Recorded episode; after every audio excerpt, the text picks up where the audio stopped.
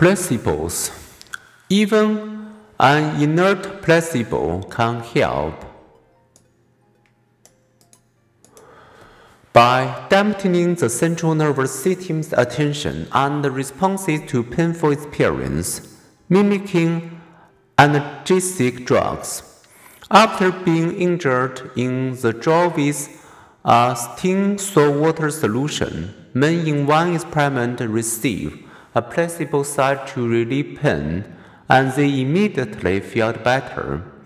Being given fake pain-killing chemicals caused the brain to dispense real ones, as indicated by activity in an area that releases natural pain-killing opiates.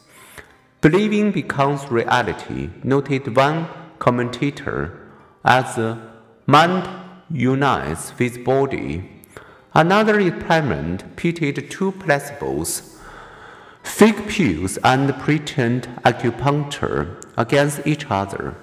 People with persistent arm pain received either sham acupuncture or blue cornstarch pills that looked like a medication often prescribed for strain injury. A fourth of those receiving the non-existent needle pricks and 31% of those receiving the fake pill complained of side effects such as painful skin, a dry mouth, and fatigue. After two months, both groups were reporting less pain, with the fake acupuncture group reporting the greater pain drop. Distraction Distracting people with pleasant images or drawing their attention away from the painful stimulation is an effective way to activate pain inhibiting circuits and to increase pain tolerance.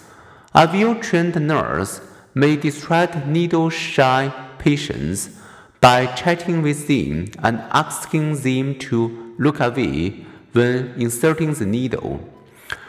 Burn victims receiving excruciating wound care can benefit from an even more effective distraction immersion in a computer generated 3D world, like the snow scene in Figure 6.43.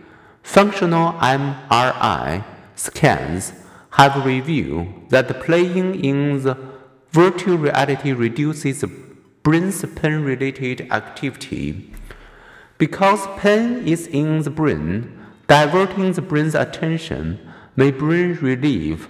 Better yet, research suggests maximize pain relief by combining a placebo with distraction and amplify their effects with hypnosis. Hypnosis can also divert attention.